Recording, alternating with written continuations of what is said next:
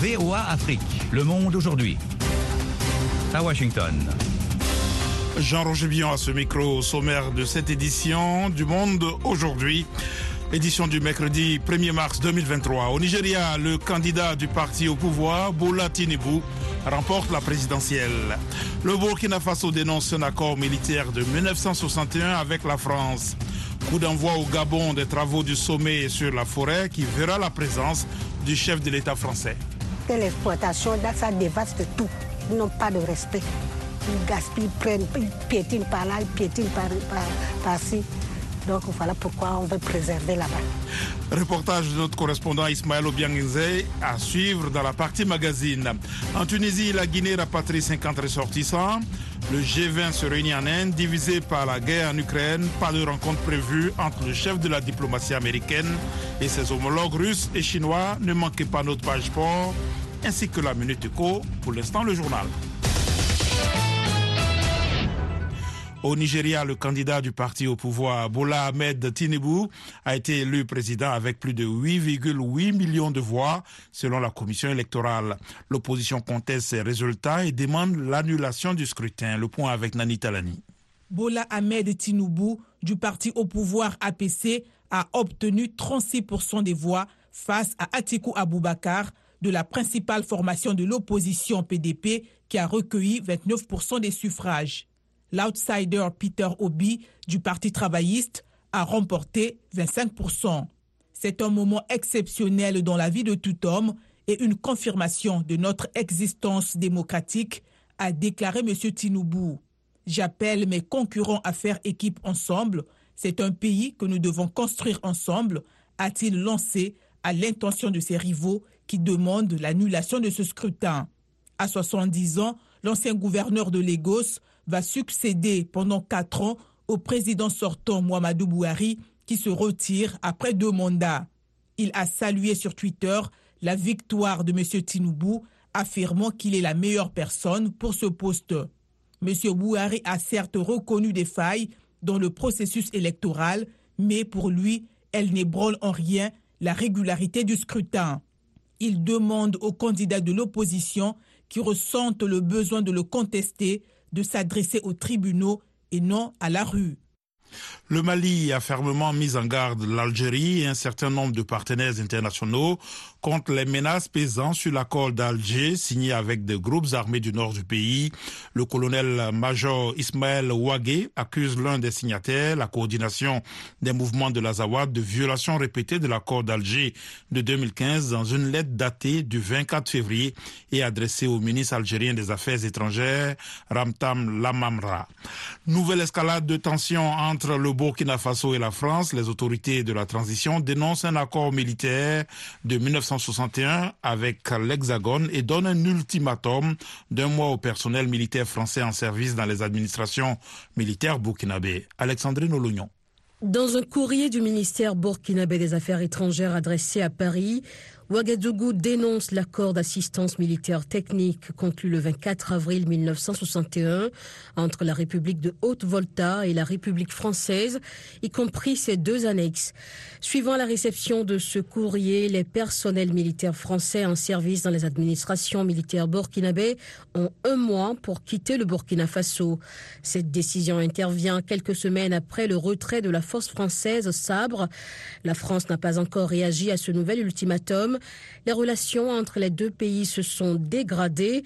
Les autorités burkinabées ont manifesté leur volonté de diversifier leur partenariat en matière de lutte contre les djihadistes qui multiplient les attaques dans le pays. Toujours au Burkina Faso, plusieurs milliers de personnes ont manifesté aujourd'hui à Diapaga, dans l'est du pays, pour réclamer plus de sécurité, trois jours après une attaque meurtrière contre une ville voisine dont le bilan reste inconnu. Selon des habitants, les forces armées burkinabées ont abandonné la ville avant l'attaque. En République démocratique du Congo, le procès pour l'assassinat de l'ambassadeur d'Italie en 2021 a été reporté d'une semaine en raison de l'absence des avocats des accusés ce mercredi. Cinq hommes comparaissent dans ce procès qui se tient depuis le 12 octobre devant le tribunal militaire de la garnison de Kinshasa-Gombe, siégeant dans l'enceinte de la prison militaire de Ndolo, où ils sont détenus. Le sixième prévenu en fuite est jugé par défaut.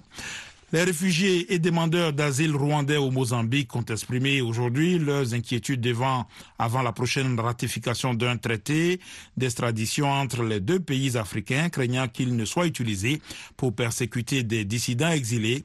Le texte signé à Kigali en juin dernier a été formellement approuvé par le gouvernement mozambicain, mardi ouvrant la voie à une ratification par le Parlement. Le Sénat rwandais a de son côté ratifié le traité en début de semaine. Dizaines de ses ressortissants de Tunisie. Une cinquantaine d'Ivoiriens ont déjà été pris en charge par leur ambassade après avoir perdu leur logement. Le point avec Nathalie Barge responsable du ministère des Affaires étrangères affirme que la junte a loué un avion pour faire venir de Tunisie une cinquantaine de Guinéens. Un peu plus tôt, la présidence à Conakry avait publié un communiqué indiquant que le chef de la diplomatie, Maurice Andakouyaté, se rendait en Tunisie pour y apporter un soutien urgent aux Guinéens dans le besoin. Il s'agit du premier vol de rapatriement depuis que le président tunisien Kaïs Sayed a ordonné aux forces de sécurité de prendre des mesures urgentes contre les hordes de migrants d'Afrique subsaharienne, les accusant d'être à l'origine d'une vague de crimes. De nombreux migrants ont été expulsés de leur logement ou ont perdu leur travail. Beaucoup ont dormi aux abords de l'ambassade ivoirienne qui a loué un immeuble pour loger 55 personnes. Plus de 800 demandes sont inscrites sur la liste des rapatriements ouverte vendredi. Mais l'organisation de ces retours est retardée par les pénalités sur les dépassements de séjour qui peuvent coûter plus de 1000 dollars par personne. L'ambassade ivoirienne a demandé aux autorités tunisiennes de lever ces pénalités et d'établir un moratoire de trois mois. Des tirailleurs d'origine sénégalaise vivant en France vont pouvoir rentrer au Sénégal en avril grâce à une aide financière exceptionnelle de l'État français. Cette aide a pour but de financer le voyage retour, le déménagement et la réinstallation de ces personnes au Sénégal. Le secrétariat aux anciens combattants estime à 37 le nombre de tirailleurs sénégalais vivant encore en France. VOA Afrique à Washington, vous êtes à l'écoute du monde aujourd'hui. Le chef de la diplomatie américaine, Anthony Blinken, a dit aujourd'hui ne pas prévoir de rencontrer ses homologues russes Sergei Lavrov et chinois lors du G20 cette semaine en Inde, une annonce qui intervient sur fond de division sur la guerre en Ukraine. Les précisions de John Lindon. Si la Russie était véritablement prête à s'impliquer diplomatiquement pour mettre fin à l'agression contre l'Ukraine, nous serions évidemment les premiers à être prêts à y travailler mais il n'y a aucune preuve en ce sens, a déclaré M. Blinken. Le chef de la diplomatie américaine n'a pas rencontré M. Lavrov depuis la précédente réunion du G20.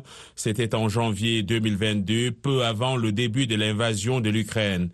La réunion des ministres des Affaires étrangères du G20 sera donc marquée par des divergences sur l'offensive russe en Ukraine. Déjà samedi, les ministres des Finances n'ont pu s'entendre sur un communiqué commun. La Chine et la Russie n'ont pas validé les paragraphes sur la guerre en Ukraine. Quant aux relations entre la Chine et les États-Unis, elles se sont détériorées depuis la destruction par un avion de chasse américain le 4 février d'un ballon chinois survolant les États-Unis. Washington affirme qu'il s'agissait d'un engin espion. L'Ukraine s'est félicitée aujourd'hui d'avoir vaincu la terreur hivernale marquée par d'intenses bombardements russes qui ont plongé des millions de personnes dans le froid, la Russie annonçant de son côté une attaque massive de drones en Crimée annexée. Il faisait froid et sombre, mais nous étions incassables, a lancé le chef de la diplomatie ukrainienne Dimitro Kuleba à propos de l'hiver traversé par son pays. Le vice-ministre russe des Affaires étrangères Sergei Ryabkov a déclaré aujourd'hui que Moscou ne reviendrait pas sur sa décision de suspendre sa participation au traité New Start de réduction des armes stratégiques tant que les États-Unis n'auront pas modifié leur politique à l'égard de l'Ukraine. La semaine dernière, le président Vladimir Poutine a annoncé que la Russie suspendait sa participation à l'accord accusant les États-Unis de tenter d'infliger une défaite stratégique à la Russie en Ukraine. Il a signé la loi de suspension mardi. Sergei Ryabkov a ajouté que les deux pays continuaient de discuter des questions relatives au traité via des canaux fermés selon l'agence russe Interfax. Le secrétaire général de l'ONU, Antonio Guterres, a appelé aujourd'hui depuis Bagdad à briser les cycles d'instabilité pour s'engager sur la voie de la prospérité et de la liberté à l'occasion d'une visite de solidarité, la première qu'il effectue en Irak depuis six ans. Le déplacement de M. Guterres intervient au moment où l'Irak commémore cette année les 20 ans de la chute du régime de Saddam Hussein, renversé par une coalition internationale emmenée par les États-Unis et déployée en mars 2003. Et puis le directeur général de l'Agence internationale de l'énergie atomique, Raphaël Grossi, a prévu de rencontrer samedi le président iranien Ibrahim Raisi, samedi à Téhéran, pour relancer le dialogue. Voilà pour le journal, vous suivez VOA Afrique. À présent, la Minute Éco avec Michel Joseph.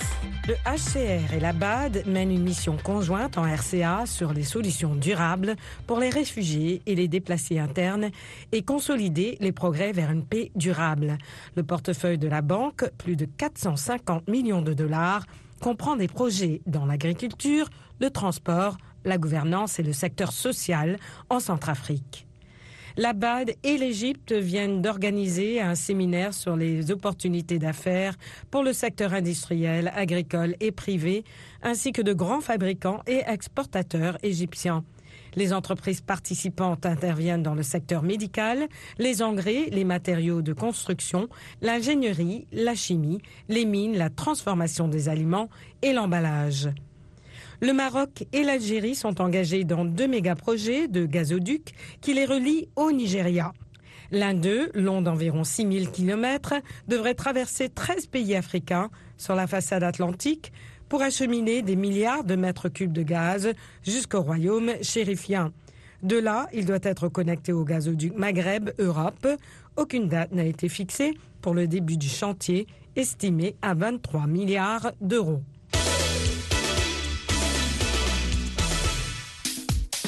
Place maintenant au sport avec Nanit Talani. Bonsoir Nanit. Bonsoir Jean-Roger. Bonsoir à tous. Le Nigeria remporte la phase de groupe du fair play lors de la Cannes Total Energy des moins de 20 ans en Égypte. Oui, les aigles du Nigeria ont fait preuve de professionnalisme, de dévouement, de passion et de discipline lors de la phase de groupe de la 23e édition du tournoi biennal. Même s'ils ont perdu leur match d'ouverture contre le groupe A du Sénégal, les jeunes aigles ont été vus en train de féliciter leurs adversaires et de faire preuve d'un grand sens d'esprit sportif.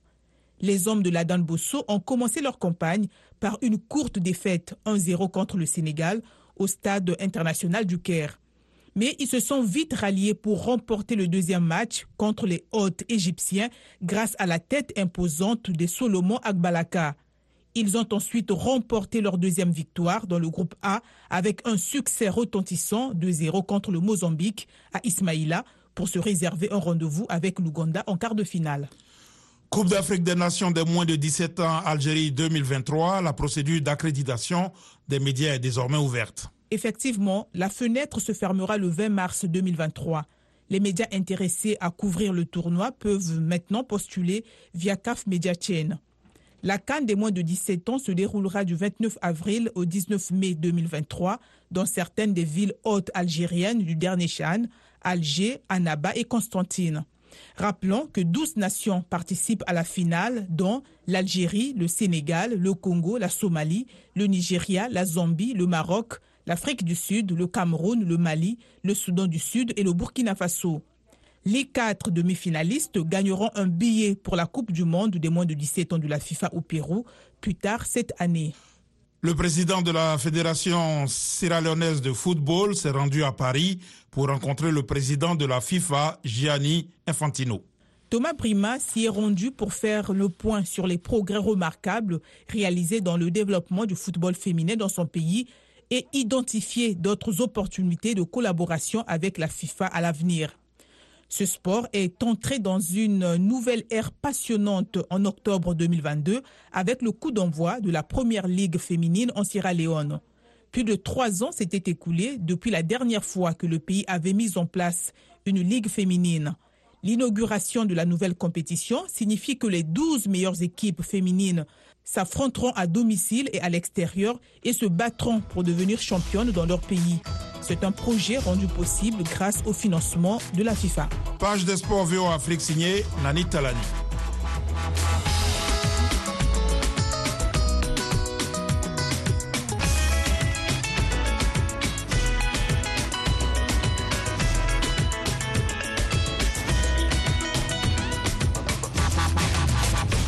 Le Monde aujourd'hui, VOA Afrique. Vous êtes à l'écoute du monde aujourd'hui sur VOA Afrique. Jean-Roger Billon de retour avec vous pour les dossiers du jour. Au Nigeria, on connaît désormais celui qui va remplacer Mohamedou Bouhari à la tête du pays.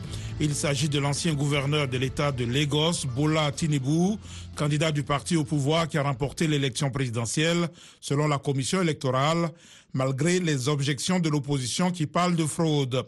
Gilbert Tamba, depuis Abuja. Ahmed Bola Tinubu a certes perdu Lagos, la ville à laquelle beaucoup l'identifient. Malgré au finish, la commission électorale le déclare vainqueur. Il remporte une élection serrée pour succéder à Mohamed Bouhari en tant que prochain président du Nigeria. Mohamed Yakubu est le président de la CENI. Tinubu Bola Ahmed de l'APC ayant satisfait aux exigences de la loi est ici ainsi déclaré vainqueur et il est élu président du Nigeria. Merci.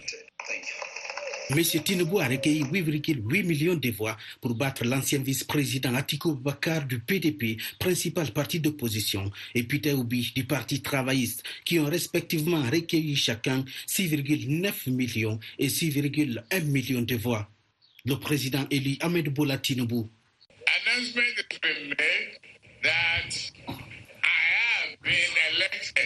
L'annonce a été faite que j'ai été élu président de la République fédérale du Nigeria. C'est une sérieuse mission et je l'accepte. L'ancien gouverneur de Lagos et influent politicien a finalement réussi son pari de devenir le cinquième président du Nigeria depuis le retour de la démocratie en 1999.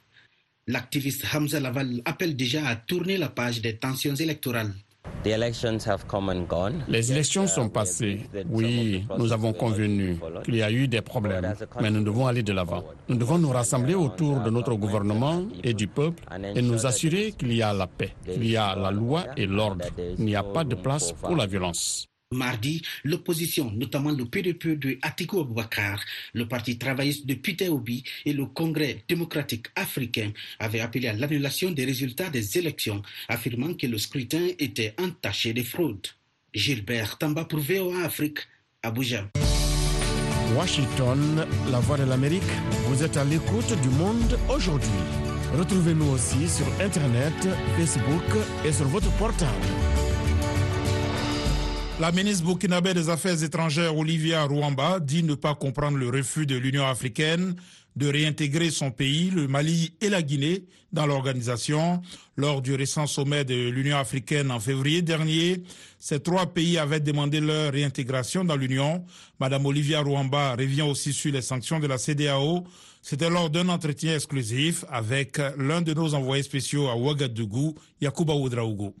Quand on parle aujourd'hui de questions de sécurité, de questions humanitaires, et sans pour autant associer le Burkina Faso et le Mali, qui constituent quand même des pays de la ligne de front quant à la lutte contre le terrorisme. Les décisions qui seront issues de ces différentes rencontres-là ne vont pas en fait refléter la réalité. Parce qu'une chose est là, entendre une chose et la vivre, c'est carrément différent. Et la situation est assez surprenante du fait que dans le même communiqué, je parle de côté CDAO, le communiqué fait état des différentes avancées que les pays quand même ont connues, parce que quand on prend par exemple la charte, elle est bien existante, on a un, parlement de transition qui est là, il y a un chronogramme qu'on est en train de finaliser, il y a des travaux qui se tiennent de façon régulière avec la CDAO qui envoie des, délégations, et, même que on a même un mécanisme de suivi et d'évaluation qui a été entériné justement par la CDAO, C'est autant d'aspects positifs quand même qui montrent la bonne volonté de ces différentes autorités-là d'aller dans le sens euh, de, ces organisations-là. Donc nous ne comprenons pas pourquoi ce refus? D'aucuns disent qu'ils ont simplement appliqué les textes. Mm. Pensez-vous que ces textes de l'Union africaine et de la CEDEAO ne sont plus en phase avec ce que vivent les populations dans la réalité? Même parlant de ces textes-là, je me dis quand même que son application pose problème. Parce que quand vous faites le tour d'horizon en Afrique, récemment, on a vu des cas qui, qui, laissent quand même assez perplexes et qui nécessitaient même euh, que des sanctions, peut-être plus que les nôtres, soient prises à l'encontre euh, d'éventuels États. Mais rien n'a été fait et rien n'a été fait. Quand vous parlez de cas, vous parlez concrètement de quel cas par exemple? Euh, Je ne peux pas citer de, pays. La CDAO a sanctionné des membres des gouvernements maliens, burkinabés et guinéens d'interdiction de voyager. Est-ce que cela complique davantage les relations entre le Burkina Faso par exemple et l'instance sous-régionale? Je voulais faire une précision. C'est quand même la conférence des chefs d'État et qui, lors de la tenue de son sommet extraordinaire, a pris cette décision et aurait été le président de la commission euh, de la CDAO. Et on allait peut-être pointer du doigt l'institution. parce que le politique est là, l'aspect technique est là aussi, et la question d'expertise aussi est là. Et vous verrez même que la CDAO a pris part même euh, justement aux, aux, festivités du FESPACO. J'ai même reçu la commissaire euh, chargé des questions économiques euh, avec qui j'ai échangé. Et j'avoue que quand on, écoute les uns et les autres, je dirais même que cette décision ne fait pas l'unanimité et son application même euh, laisse à désirer. Parce que quand on parle de hauts fonctionnaires, je me demande qui ça peut bien être. on se dit que ce sont les ministres et autres. Non, on a dit les membres du gouvernement et les hauts fonctionnaires. Je ne sais pas qui est le haut fonctionnaire. C'est ambigu tout ça? Plus pour moi. Alors, est-ce que vous vous sentez de plus en plus incompris? Quand je dis vous, je parle du Burkina, du Mali et de la Guinée. Incompris, je ne dirais pas trop, puisqu'il y a certains États euh, pris individuellement voilà, qui nous soutiennent. Olivia Rouamba, ministre burkinabé des Affaires étrangères. Un entretien exclusif à suivre sur notre site voafrique.com et sur nos réseaux sociaux. Restez branchés sur VOA Afrique à Ouagadougou sur 102.4 FM au Burkina Faso. Coup d'envoi au Gabon des travaux du One Forest Summit pour Libreville et Paris qui sont à l'initiative du projet. Il s'agit d'une rencontre pour avancer sur l'action climatique et la préservation de la biodiversité. Une quinzaine de chefs d'État étrangers y sont annoncés, dont le président français Emmanuel Macron. Le reportage de notre correspondant à Libreville, Ismaël Obiangze. Déjà en conflit avec la faune, une nouvelle menace pèse sur la survie de la communauté autochtone de Massa en Ogo et Vindo. Il s'agit de l'exploitation de leurs terres ancestrales par les compagnies forestières. Béatrice, une cultivatrice de 69 ans, est visiblement indignée par cette situation. L'exploitation, ça dévaste tout. Ils n'ont pas de respect. Ils gaspillent, ils prennent, ils piétinent par là, ils piétinent par, ci Donc voilà pourquoi on veut préserver là-bas. Nous sommes nés là-bas. Nos parents, nos grands-parents, nous avons de vieux villages là-bas. Isolés du reste du pays avec des routes difficiles d'accès en toute saison, les habitants de Massa organisent la résistance contre les exploitants forestiers. Une bataille pour conserver leur mode de vie et leurs traditions. Serge Ekassima Koutou, porte-parole des communautés villageoises de Massa. Ils sont allés eux d'eux-mêmes sans pourtant qu'on les indique là où se trouvent nos vieux villages nos sites sacrés là où il y a des tombes. Et c'est comme ça que pour la, dans leur assiette de coupe, ils ont empiété quelques, euh, quelques tombes et ils ont rasé quelques vieux villages et de quelques sites sacrés. Pour cette communauté, la relique de la forêt doit être protégée car elle sert de site sacré autour duquel toutes les cérémonies ancestrales sont organisées. Un lieu saint où les massas communient avec leurs ancêtres. Ils ont d'ailleurs le soutien d'une ONG locale de défense de l'environnement. Alex Bambélé, président de l'ONG LADA. Une communauté est déjà engagée, a déjà accepté qu'on sécurise cet espace de 11 300 ou 700 hectares. Je pense que ça va contribuer au leadership de notre pays dans la, le domaine de la conservation au niveau sous-régional et international. Coincé entre la levée de boucliers des villageois de Massa et une gestion raisonnée des forêts communautaires, le gouvernement semble faire face à un véritable dilemme.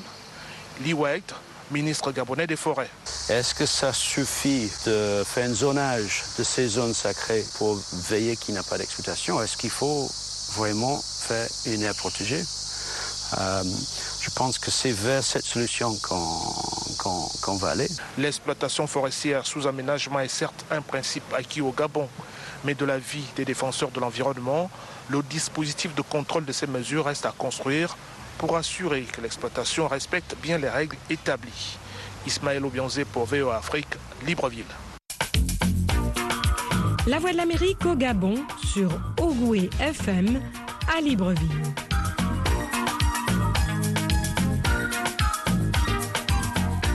Le discours du président tunisien Kaïs Saïd sur les subsahariens a créé une situation difficile pour ces personnes. La Guinée a commencé à rapatrier ses ressortissants. Le Mali a qualifié mardi d'inacceptables les scènes de violence physique, d'expulsion de bâtiments ou d'expropriation de biens.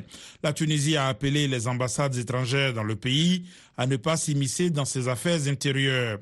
Nani Talani a joint à Tunis Mourad Selami, analyste et journaliste tunisien.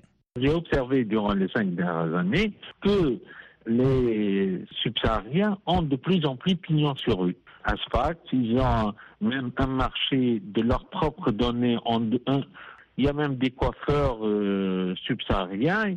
C'est-à-dire que tu sens que la communauté subsaharienne commence à, vivre un peu euh, normalement en Tunisie. Donc, moi, je me suis dit, en tant qu'observateur, je me suis dit que tiens, les subsahariens euh, commencent à intégrer le tissu économique euh, tunisien. Mais est-ce que c'est le cas aujourd'hui avec le discours du président Kaïs Saïed Le discours du président, du président tunisien a pris tout le monde par surprise. Alors qu'on croyait que la Tunisie tolérait la présence euh, subsaharienne d'une manière ou d'une autre, le discours du président vient pour dire non, la Tunisie euh, n'accepte pas d'offrir un territoire de substitution à ces subsahariens qui cherchent à, aller en Europe. Et le fait même de dire que nous allons appliquer la loi, ça veut dire que nous allons rapatrier ces citoyens subsahariens ce qui n'était pas la position tunisienne avant le discours du président. C'est-à-dire, nous sommes passés d'une situation de tolérance par rapport à cette présence irrégulière de ces citoyens subsahariens à un discours prenant l'application de la loi face à cette euh, population subsaharienne. Et comment réagissent la plupart des Tunisiens? Ben, il y a deux genres de réactions. Il y a ceux qui considèrent euh, que la main-d'œuvre subsaharienne constitue un danger parce qu'elle permet un nivellement par le bas de la valeur travail. Et il y a ceux, il y a la société civile, il y a les, les militants des droits de l'homme qui prônent l'équité pour tous. Et ces gens-là ont été, euh, sont partis de leur pays à cause des guerres ou d'une situation instable. Et par conséquent, la Tunisie doit être une terre euh, d'accueil.